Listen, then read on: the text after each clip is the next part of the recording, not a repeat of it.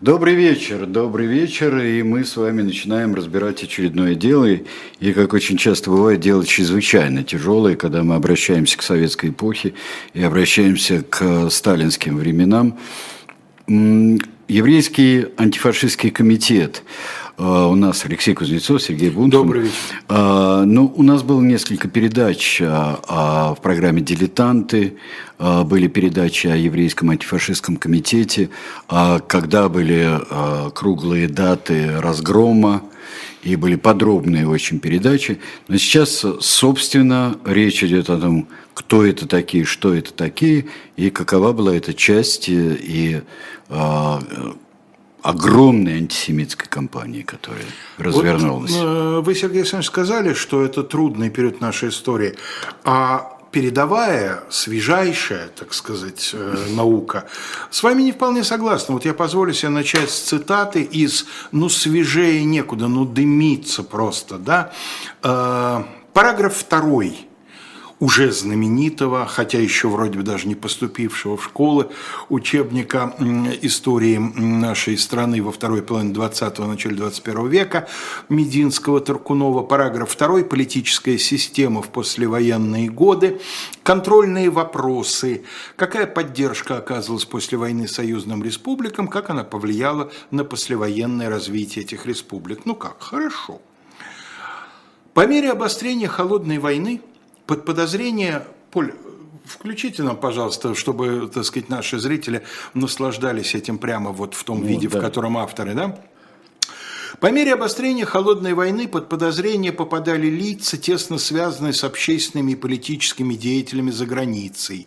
В 1948 году, выделенным шрифтом, еврейский антифашистский комитет был распущен. Ряд деятелей ЯК, установивших связи с зарубежными сионистскими организациями, были обвинены в шпионаже.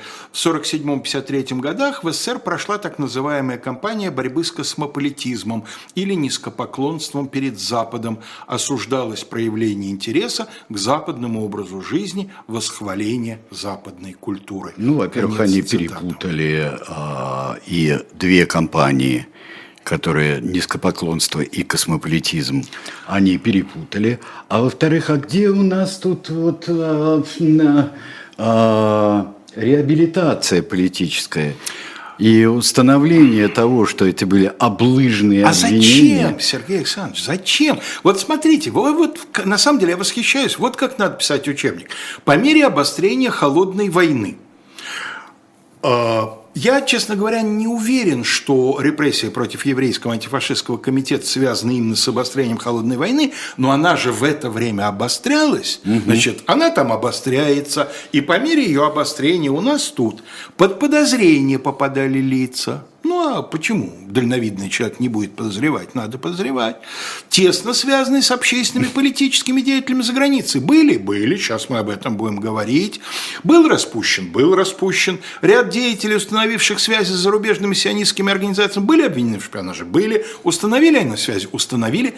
А то, что это сделано по заданию партии правительства. Слушайте, ну учебник не резиновый, в конце концов, есть. Ну да, конечно. ГОСы, да. Ну кому есть, это? Ну естественно, да. Э, Бедно. Вам не да. жалко школьников, которым Кто таскать же... все это на своем горбе? Да, во-первых, да. да. Во-вторых, ну. и время тоже учебное. Вот. А то, что осуждалось проявление интереса к западному образу жизни, э, а разве это плохо? Что осуждалось. Мне кажется, угу. это хорошо. Зачем нам западный образ жизни? Вот, э, вот это вот великолепие. Ну, в общем, этот скотский учебник, извините, в общем, это, называть да, своими именами. Да, да. Причем я имею в виду, и Сергей Бунтман наверняка имеет в виду скотский не в смысле адресованный скотам, а mm. в другом смысле. Да? Я скотов никак не обижаю, и от них а, вот и сразу скажу, ни один скот от моей фразы не пострадал.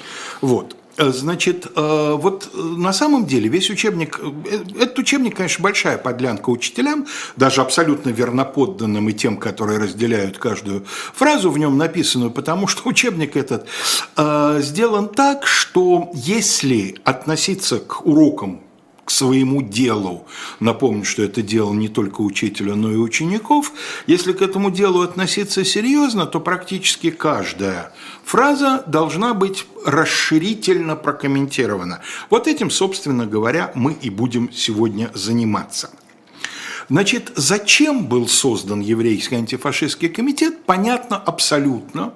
На этот счет, мне кажется, э, в общем-то, и даже его создатели, советское руководство, э, не особенно это скрывало.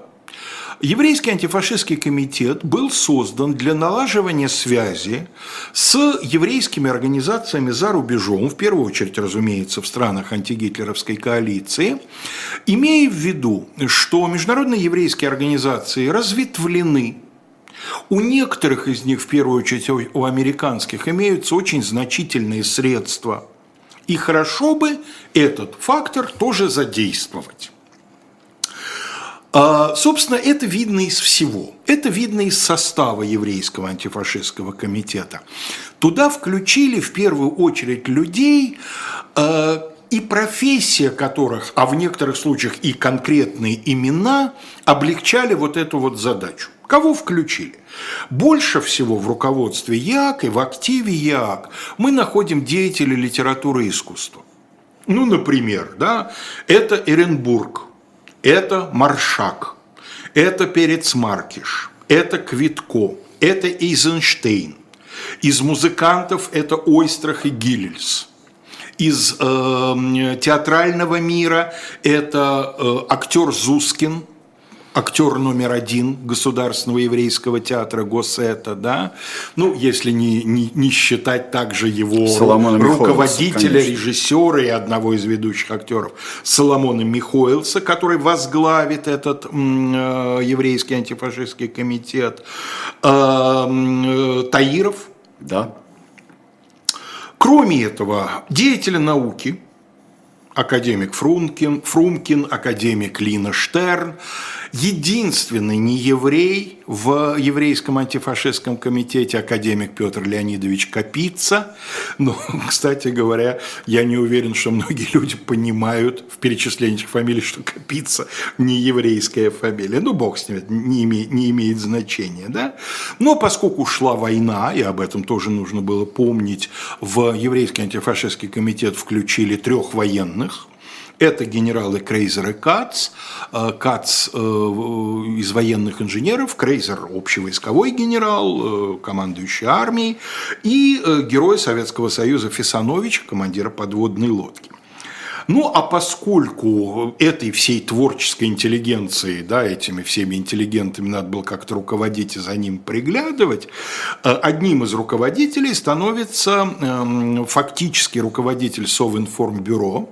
Формальным он ставит, станет после смерти Щербакова в 45-м, но и при Щербакове Соломон Лазовский фактически направлял там всю работу. У Щербакова было много других обязанностей, ну и плюс там некоторые личные особенности, скажем так, они не позволяли ему на Совинформбюро сосредоточиться целиком. А это настолько горячая да. грядка, да, что там требовалось ежедневное... Было бы что... смешно, если бы Щербакова, конечно, назначили а, председателем а, еврейского антифашистского комитета. комитета. Да, это было бы изящно, прям скажем, поизящнее, чем копиться. Ну, вот, э, значит, Соломон Лазовский станет одним из его руководителей. Иногда даже пишут, что фактическим руководителем, ну, действительно, Михоэлс был все-таки человек творческий, хотя определенный административный опыт у него, безусловно, был, но по театральной, как говорится, линии, да. А уж с Лазовским-то все старый партийный человек, ему ничего два раза, как говорится, объяснять не надо. И, э, собственно, наверное, самый известный эм, эпизод из деятельности еврейского антифашистского комитета. Дайте, пожалуйста, Поль, нам следующую картинку. Да, ну вот здесь э, одна из фотографий, вот фотографий целиком всего руководства нет, но вот одна из фотографий, когда руководители еврейского антифашистского комитета значит, э, встречаются во время его приезда в Советский Союз с американским журналистом эм, эм, Бенцион, сейчас извините, выскочила фамилия, со мной это э, Бенцион Гольдберг, он э, в, очках в центре фото, да, справа от него Лина Штерн, слева Соломон Михоэлс, вот, и Следующая фото, Полин, дайте нам, пожалуйста. Это поездка э, Михоэлса, он справа здесь. Может создаться впечатление на этой фотографии, что чуть ли не вклеен Соломон Михоэлс. Нет, это ретушь того времени. Это ретушь такая, того времени. Да, э, это да. из статьи в газете. Фотография более, в более удачном качестве ее, к сожалению, найти не удалось. Вот, э, вы видите, естественно, узнали по центру Эйнштейна. Это поездка Михоэлса и Исака Фефера, который на этой фотографии слева, тоже одного из членов э, комитета, журналиста и человека, это важно для всей этой истории, очень плотно аффилированного с НКВД, встречавшегося и получавшего указания лично от Берия, э, человека, который был таким вот почти, ну, в общем, практически всем, кому надо, известным человеком Берия в этом комитете, да, так сказать, его глазом, его ухом, его другими органами.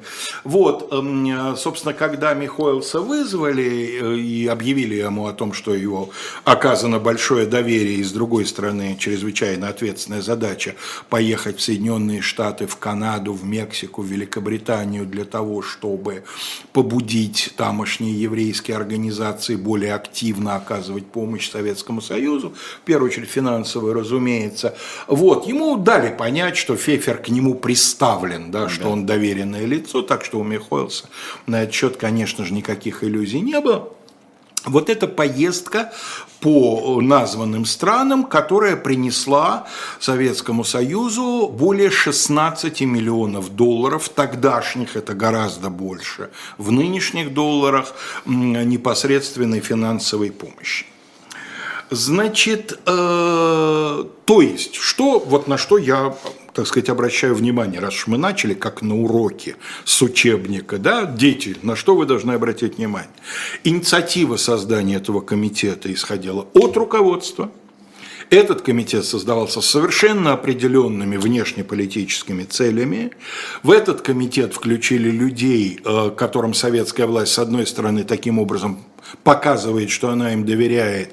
С другой стороны, так сказать, все они прекрасно понимают, что в Советском Союзе такие вещи понимаются как аванс, и аванс надо отрабатывать.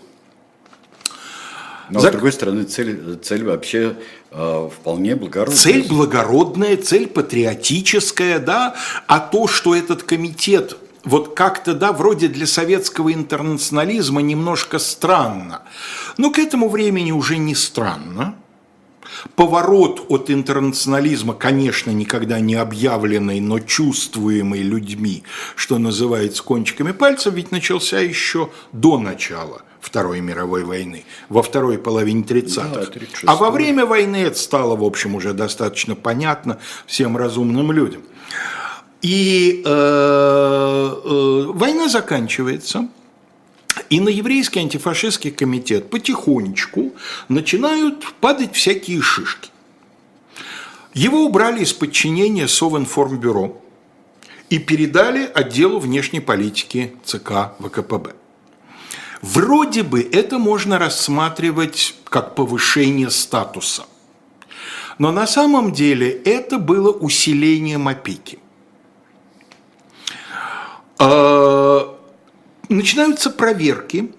И вот, например, 12 октября 1946 года Министерство госбезопасности, уже министерство, да, наркоматов уже нет, да. уже министерство, и вот МГБ направляет в ЦК и в Совет министров записку, которая называется «О националистических проявлениях некоторых работников еврейского антифашистского комитета».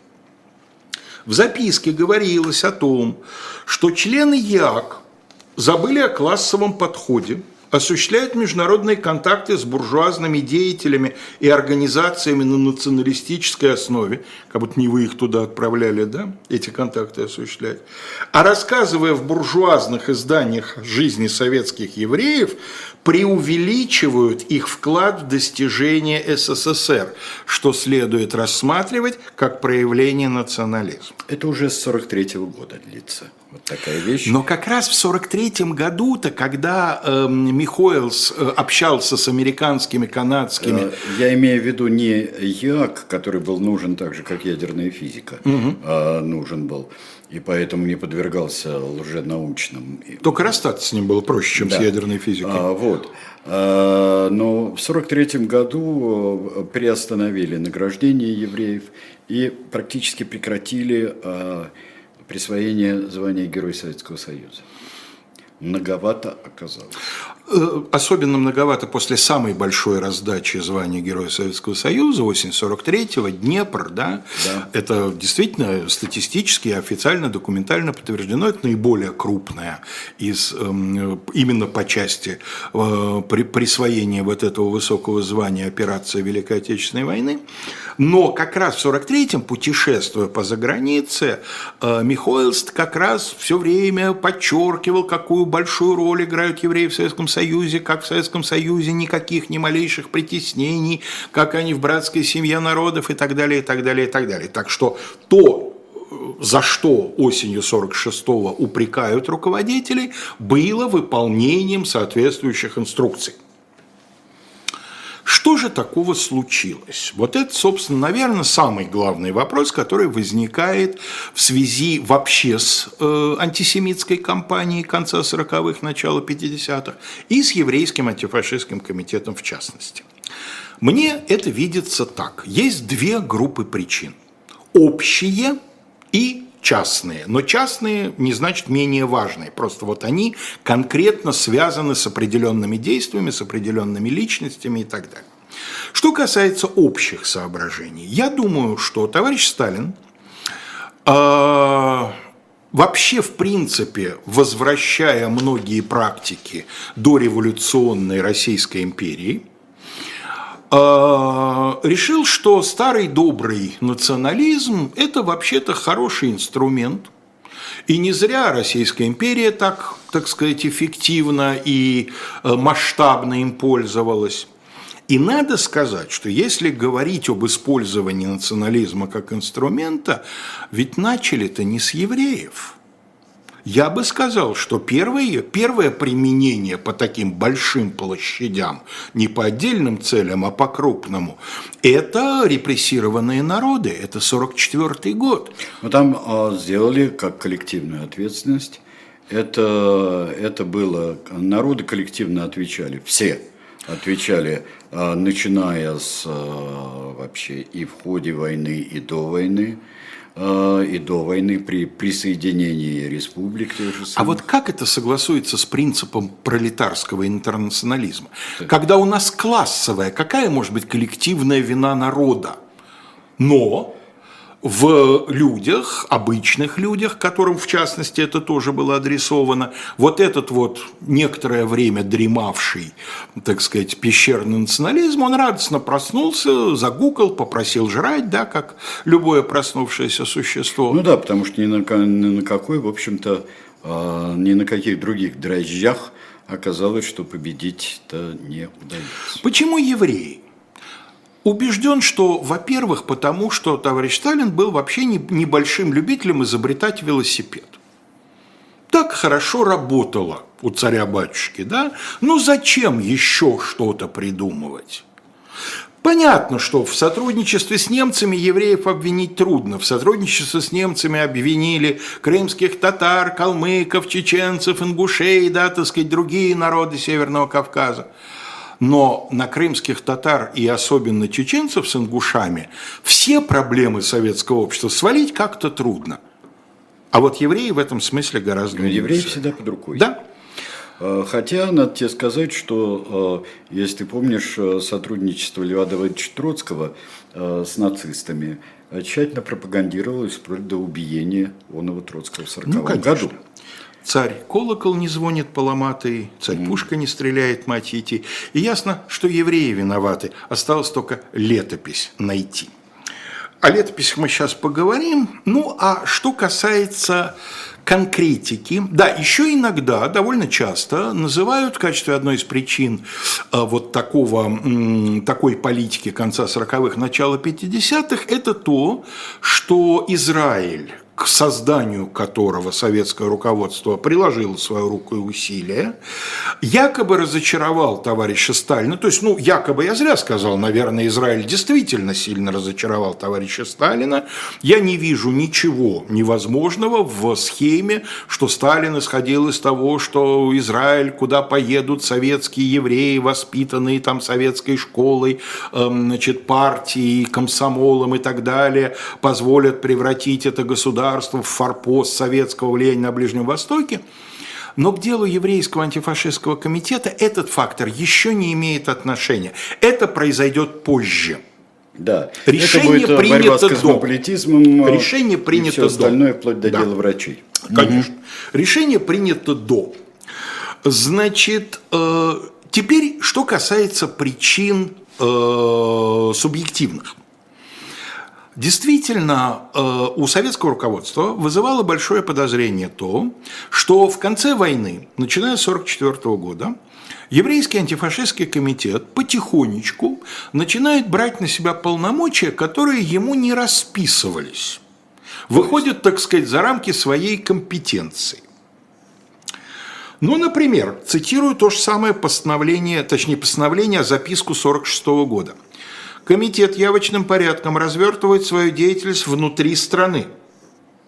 Присваивает себе функции главного уполномоченного по делам еврейского населения и посредника между этим населением и партийно-советскими органами – в результате делался вывод о том, что деятельность комитета вышла за пределы его компетенции, приобрела несвойственные ему функции и потому появля... является политически вредной и нетерпимой. 26 ноября 1946 года записка аналогичного содержания уже из ЦК была направлена понятно кому, товарищу Сталину, разумеется, а знаешь кем – Человек пока еще широко неизвестен, но впоследствии весьма прославится. Михаил Андреевич Суслов. О, ну он уже, уже прославился, уже. я бы так сказал, но в местном масштабе. Видимо, наибольше, в наибольшей степени насторожившим Сталина прожектом еврейского антифашистского комитета явилось возрождение – так называемого крымского проекта. И вот об этом надо несколько слов сказать отдельно. Значит, в свое время, еще в 20-е годы, возникает идея, причем возникает она, суть по всему, одновременно в нескольких головах.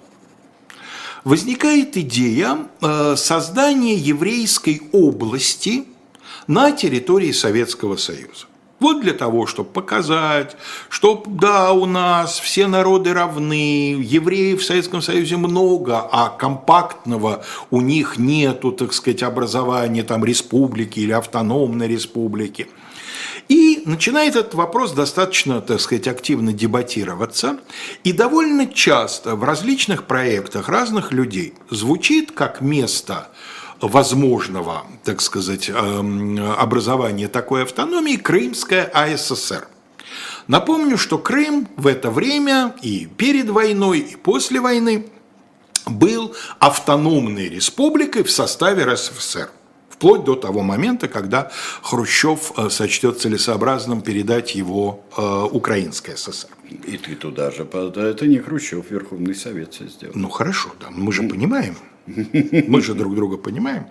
Так вот, э, более того, этот проект не был не одобрен, да, и на территории Крыма появится два района, где будет компактно проживать э, значит, еврейское население, Фрайдорфский и Ларендорфский в честь видного советского деятеля, так сказать, большевика Ларина, который, в частности, этим делом тоже занимался.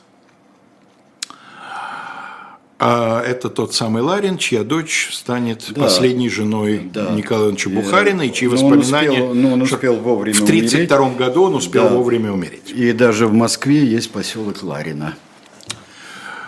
А затем было сочтено, что с Крымом это все нецелесообразно, а целесообразно и дальше развивать вариант дальневосточный, то есть биробиджанский.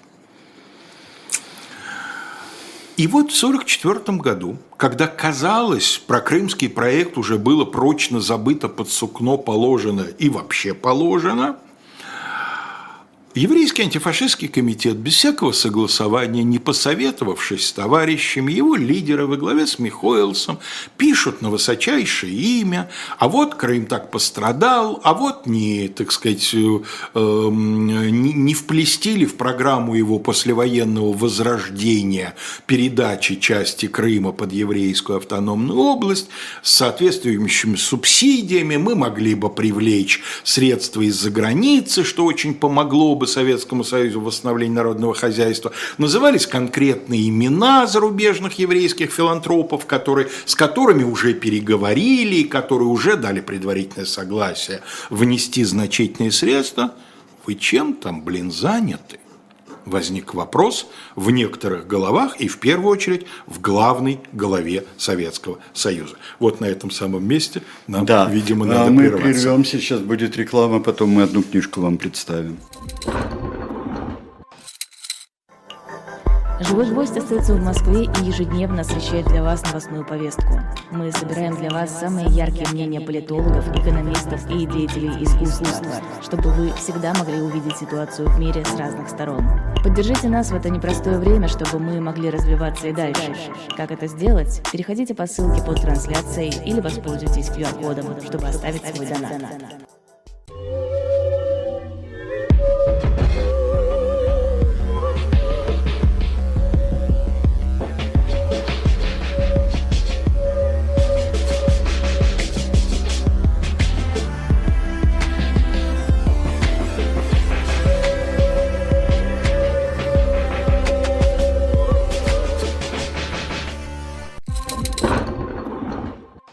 Что ж, мы продолжаем, а, но прежде я бы хотел вам тоже оказать некоторое влияние извне на вас, дорогие друзья, и а, представить вам книгу, а, которая называется «Невидимая сила».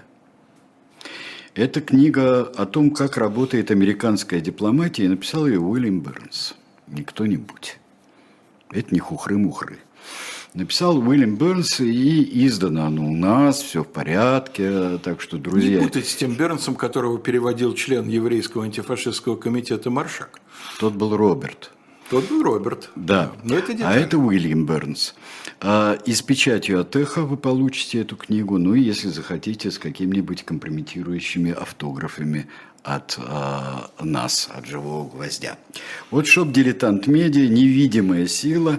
Уильям Бернс эту книгу написал, ее перевели и издали на русском языке. А мы продолжаем. И тоже о книгах. Поль, да. дайте нам, пожалуйста, следующую фотографию ее ненадолго, это, собственно, к предыдущим моим речам, помимо всего прочего, еврейский антифашистский комитет проводил всякие массовые мероприятия и в э, Советском Союзе тоже. Вот здесь пригласительный билет Ворошилову Клименту Ефремовичу да. выписан, да, еврейский антифашистский комитет приглашает вас принять участие в вечере, посвященном второму митингу э, представителей еврейского народа в Москве. Таких митингов три будет за войну. Mm-hmm. Это 42 год, как следует из э, типографских данных данных. Вот, соответственно, значит, э, доклад Михоэлса, а дальше э, концерт, как и положено. А теперь дайте нам, пожалуйста, следующую картинку. Вот эта обложка.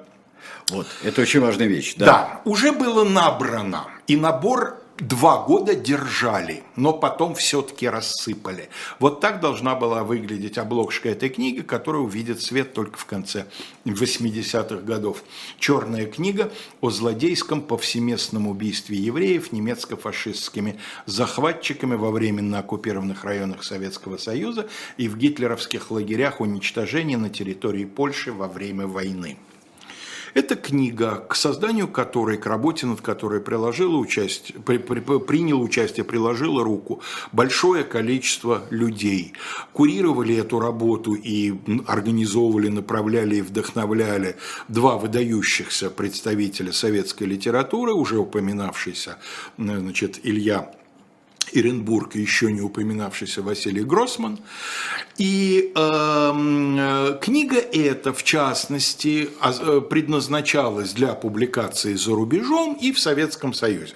То есть все это в ходе, в рамках выполнения все той же задачи, о которой я с самого начала говорил задачи пропагандистской, задачи внешнеполитической. В данном случае слово пропагандистское я употребляю. И участие в действиях э, вообще антигитлеровской, антигитлеровской коалиции. да, я... В общем-то, а, совсем немного времени прошло после Нюрнбергского процесса.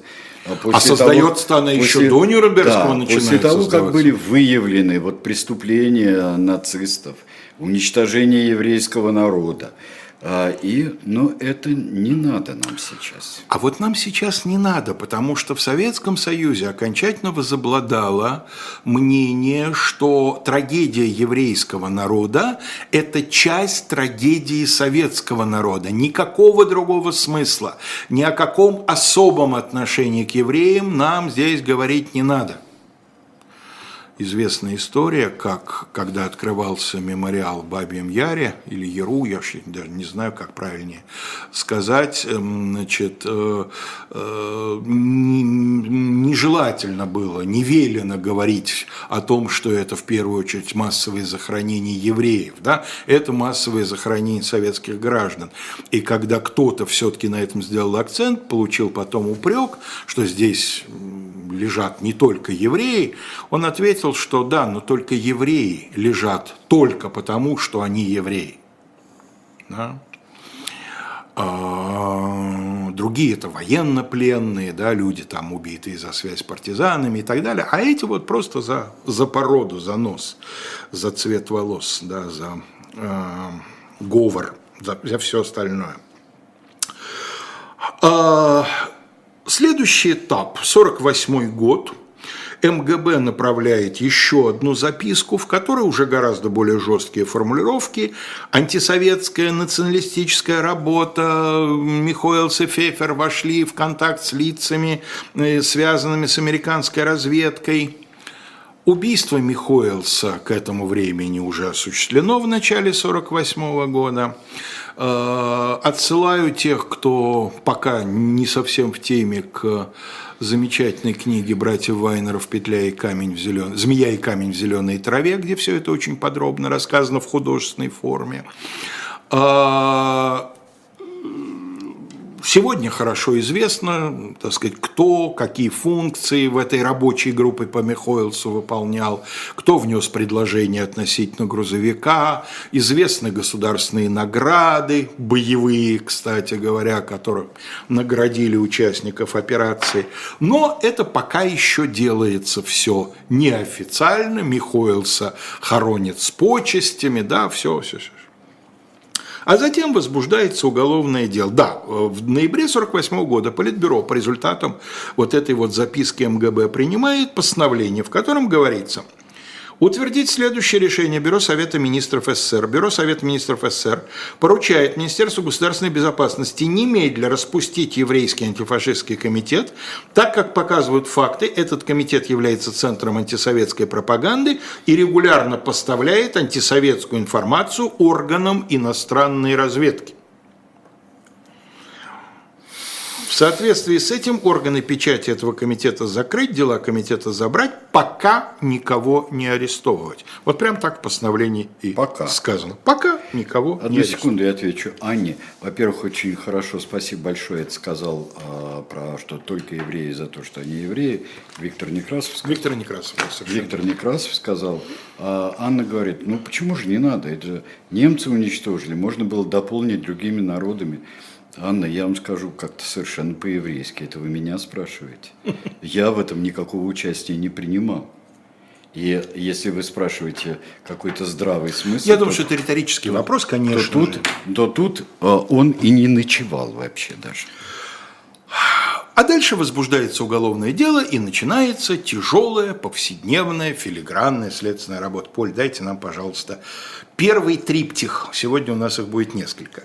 Это руководство первой бригады из нескольких десятков следователей и, думаю, что более чем сотни оперативных работников, который работает по этому комитету. Правда, второе и третье лица схожи до степени родных братьев, да, я даже полез проверять, нет, действительно, это два разных человека, а не ошибочная фото фотография одного и того же. Возможно, подбирали таким образом.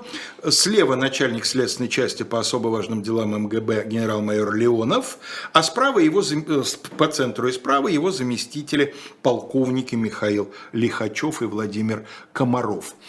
э, эти люди, все трое, будут арестованы вместе с Абакумовым и разделят его судьбу. Да? чистка, очередная чистка в аппарате МГБ, когда им, в частности, будет поставлено в вину, помимо всего прочего, что они пошли на поводу, так сказать, вот, не разоблачили должным образом, хотя они очень активно работают, более сотни человек привлечено, посажено, кто не посажен, тех, так сказать, трясут – чего инкриминируют? Что инкриминируют? Четыре пункта в основном. Еврейский буржуазный национализм. Признайтесь, что вы на самом деле не советские евреи, а что вы помните, что для вас ваше еврейство на первом месте, а это значит еврейский буржуазный национализм.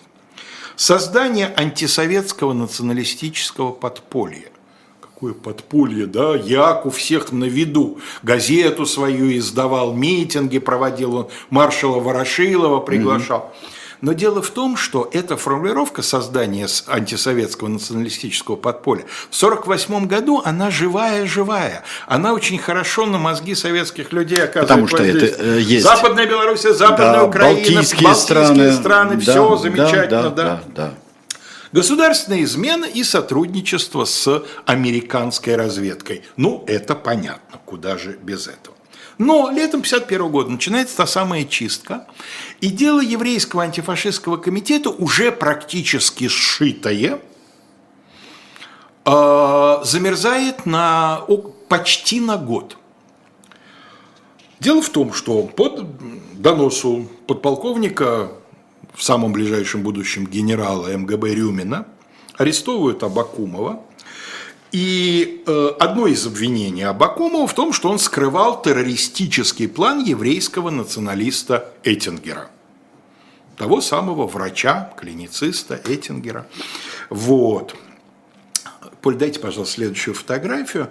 Вот можем полюбоваться одним из томов этого дела дело по обвинению Лазовского, Фефера, Штерн и других. Да? Вот, угу, вот это угу. вот оно дело як. Следующую нам картинку. В 42 томах. Пока в 42. Вот следующий триптих, следующее, так сказать, руководство бригады.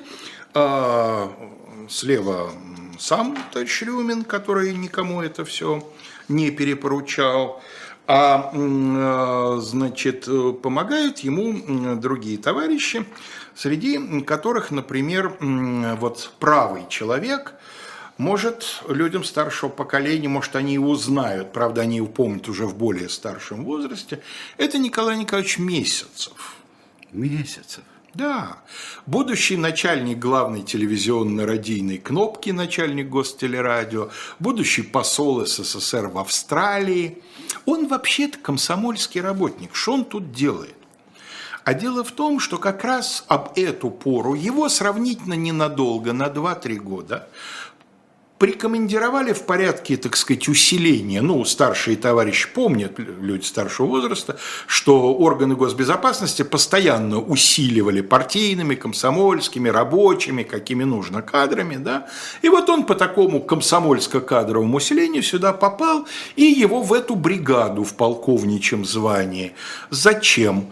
Ну, видимо, так сказать, как партийного человека со стороны для, для осуществления контроля, потому что оперативный и следственный опыт у него, конечно же, э, вообще э, никакого нет.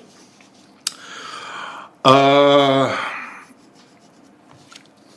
на последнем при жизни Сталина пленуме ЦК, октябрь 1952 года, вот как, например, расставляются акценты. Молотов – преданный нашему делу человек. Позови жена Молотова, Полина Жемчужина, да, тоже сидит, как, в том числе как еврейский буржуазный националист. Позови, и я не сомневаюсь, что не колеблясь отдаст жизнь за партию. Но нельзя пройти мимо его недостойных поступков. Чего стоит предложение Молотова передать Крым евреям? Молотов не предлагал. Действительно, через жемчужину на него пытались влиять, и он вроде бы скажем так, вроде бы брался передать это предложение куда надо. Но своей инициативы, ну что, Вячеслав Михайлович разве мог так обделаться? Но это не важно, ему, тем не менее, поставят вину. Это грубая политическая ошибка товарища Молотова. На каком основании товарищ Молотов высказал такое предложение? У нас есть еврейская автономия. Разве этого недостаточно? Пусть развивается эта республика. А товарищу Молотову не следует быть адвокатом ни, незаконных еврейских претензий на наш советский Крым. Ну, дело надо на суд выводить, пора уже, да, так сказать, люди, да, люди третий год сидят.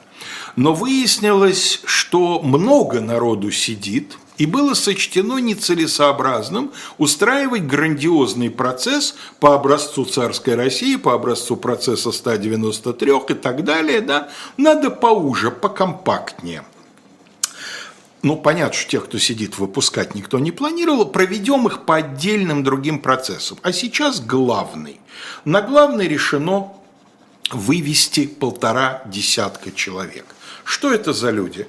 Лазовский, Фефер, Заместитель министра госконтроля РСФСР Брегман, сотрудник Софинформбюро Юзефович, главный врач ЦКБ Центральной клинической больницы имени Боткина Шемилевич – Лев Моисеевич Квитко, детский поэт, Перец Давидович Маркиш, поэт, писатель Давид Бергельсон, поэт Давид Гавштейн, Вениамин Зускин, который принял Госсет после эм, гибели Михоэлса, единственная женщина Лина Соломоновна Штерн, академик, физиолог, врач – Леон Тальми, журналист, переводчик Совинформбюро, старший контрольный редактор госиздательства художественной литературы на иностранных языках Ваттенберг, редактор международного отдела Совинформбюро, извините, две женщины, я эм, угу. ошибся, Эмилия Теумин, и три, и э, переводчик э, еврейского антифашистского комитета Чайка Семеновна Ваттенберг-Островская. А, значит, э, долго решали, как будем судить и решили судить не торопясь, судить обстоятельно, но в закрытом режиме. Прессу не допускать, зрителей не допускать. А, Поль, еще один наш триптих ждет. Вот судьи. А судьи кто? Вот они – председатель суда, председатель военной коллегии, то есть преемник недоброй памяти Ульриха Александр Чепцов и судьи, судьи на линиях, так сказать, заседатели Леонид Дмитриев и Иван Зарянов. Зарянов крайне правый был советским судьей в, на токийском процессе. На токийском? Да, угу. в составе, на, в Нюрнберге э, Никитченко, а в Токио Зарянов. Еще до начала процесса Рюмин, который считал себя, а может и был куратором этого процесса, неофициально, но жестко сообщил судьям, что на Политбюро принято решение всех расстрелять, кроме академика Штерна. Вот сейчас действительно будет тяжелое чтение, и не потому, что большая цитата, а по содержанию ее – Сегодня изданы полностью стенограмма процесса, и она есть в открытом доступе, без труда ее найдете. Когда арестовали одним из первых э, Исаака Фефера, кто-то, Зускин, по-моему, сказал, эта сволочь нас всех заложит, завалит. Ну, собственно, его контакты с НКВД ни для кого не были секретом, с МГБ уже точнее. И э, Фифер действительно, похоже, что он единственный, кому не применялись пытки. Он действительно, так сказать, э, видимо, полагается своим служебным долгом, э, давал необходимые следствию показания. Вот, например, отрывочка из его показаний на процессе. Мы договорились о посылке материалов, которые интересуют американцев. Я об этом показал на предварительном следствии, сейчас подтверждаю свои показания. Мы договорились о посылке материалов о промышленности, о сельском хозяйстве и культуре в СССР. О том, чтобы посылать материалы шпионского характера, у нас разговоров не было. Но впоследствии это вылилось и в посылку материалов, представляющих государственную тайну. Эти материалы мы не имели права посылать, учитывая перечень от 1945 года, ставший мне известным во время следствия. То есть перечень-то был принят в 1945 году, но, так сказать, до людей доведен не был. Это очень удобно. Засекретили новый большой объем информации, и вот, так сказать, они на этом попались. Председательствующий задает вопрос, какие материалы? Фефер. Материалы с конкретными данными о промышленности, о сельском хозяйстве, о культуре, в частности, о новостройках и культуре Биробиджана. Они-то наивные еврейские старики думали, что они продолжают делать важное дело. Они рассказывают Показывают. американцам, в частности, Как развивается как замечательно, ЕО, свободно да. развивается э, еврейская автономная область, да. О том, чтобы посылать специальные сведения, такого разговора не было. Но после войны Лазовский созвал руководителей комитета и дал указание побольше посылать материала о восстановлении советской промышленности и сельского хозяйства. Вот ведь враг какой, да? Соответственно, этому я и своим редакторам давал такие же указания. Лазовский нам говорил, чтобы мы внимательно прислушивались к заказам американцев и выполняли эти заказы. Вот он, Лазовский-то шпион. Как только я возглавил работу в комитете, а после ареста Лазовского Фефер, да, будет, я поставил вопрос, чтобы все материалы проходили через главлит. После возвращения из Америки мы информировали членов президиума Лазовского о поездке, и комитет начал посылать корреспонденцию, статьи и очерки в Америку. Часто получали заказы от руководителя американской буржуазной печати и исполняли эти заказы. Должен сказать, что мы, кроме всего этого, фактически превратили комитет в националистическую организацию и расширили его функции. Это не э, следует из того, что он же Не следует. Говорил. Он говорит то, что есть, э, так сказать, э, в деле. Я чуть не сказал в обвинительном акте. Дело в том, что э, Ну, это одно и то же. нет, было. дело в том, что стороны в процессе не участвовали. А. Решено было провести процесс без обвинения и защиты. Ну, как в суде Инквизиции, суд сам допрашивает, сам делает выводы.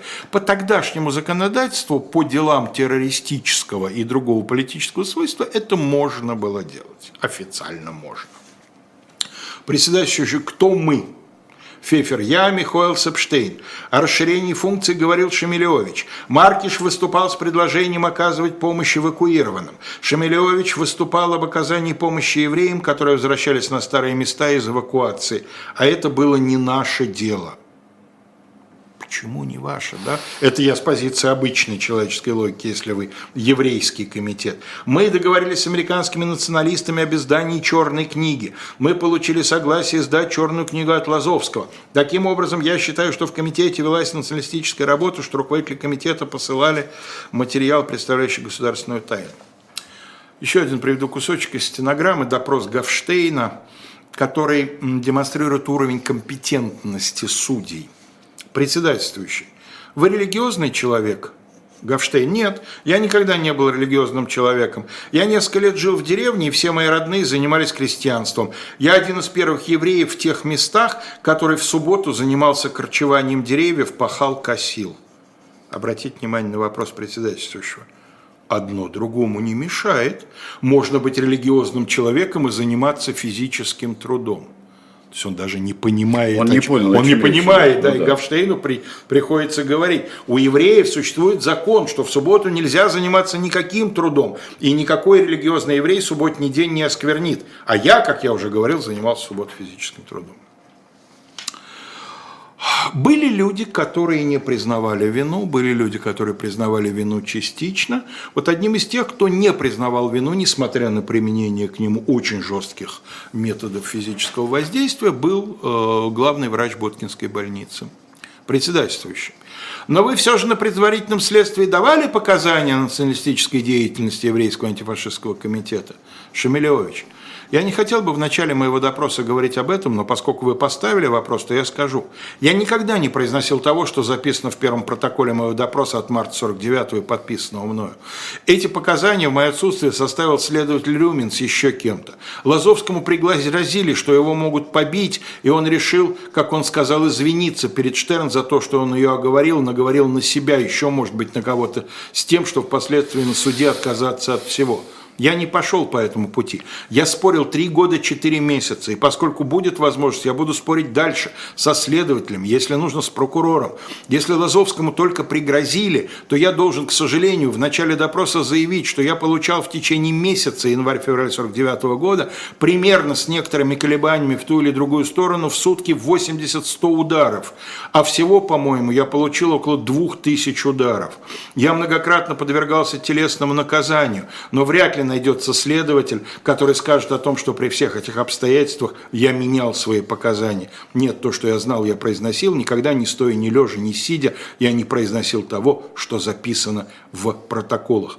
Почему же я их подписал? Это протокол от марта 49-го я подписал, находясь в очень тяжелом душевном состоянии и неясном сознании. Это всегда, э, эта формула у многих обвиняемых была, эта формула показать пытки. Ну, собственно, он прямо говорит о пытках. Да, он прямо 80, говорит. 100 ударов и... в сутки. Да. да. А, как и было указано, а, практически всех приговорили к смертной казни. Лини Штерн дали три с половиной года а, лагерей и пять лет ссылки. Она не полностью этот срок отсидит, потому что умрет Сталин и наступят дальнейшие известные события.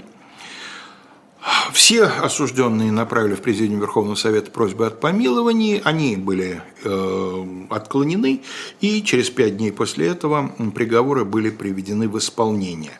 Но этим дело не закончилось. Как я сказал, дела разбили на несколько, и в связи с уголовным делом Еврейского антифашистского комитета – всего в общей сложности было репрессировано 125 человек, из них 23 к высшей мере, 25 годам 20, 20 годам 3, к 15 годам 11, к 10 годам 50, к 8 годам 2, к 7 годам 1, к 5 годам 2, к 3,5 годам 1, это вот Линнештерн, к 10 годам ссылки 1, умерло в ходе следствия 6, прекращены дела после ареста в отношении 5 человек, да и то после смерти Сталина. То есть те, кого отложили на потом, им повезло. Послесловие. Поль, дайте нам, пожалуйста, картиночку. Это последняя картиночка на Донском э, кладбище. Вот такой вот мемориальный памятник, потому что прах расстрелянных где-то там, где никто не знает. Ну да. Э, и послесловие вот этого года уже – на первой Тверской Ямской улице был установлен знак, замечательный, скромный знак, как и многим-многим другим, последний адрес. Последний адрес Переса Маркиша был. А, устанавливали его в присутствии а, посла государства Израиль, и это было сочтено а, как акт памяти, и, в общем-то, это великолепная вещь, последний адрес – она и, конечно, репрессированных членов и расстрелянных членов еврейского антифашистского комитета, конечно, тоже помянула. Сняли.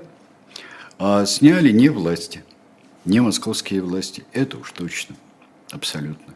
Сняли какие-то энтузиасты. Сняли, отковыряли знак последнего адреса, как и многих других. Вот. Мерзавцы сняли.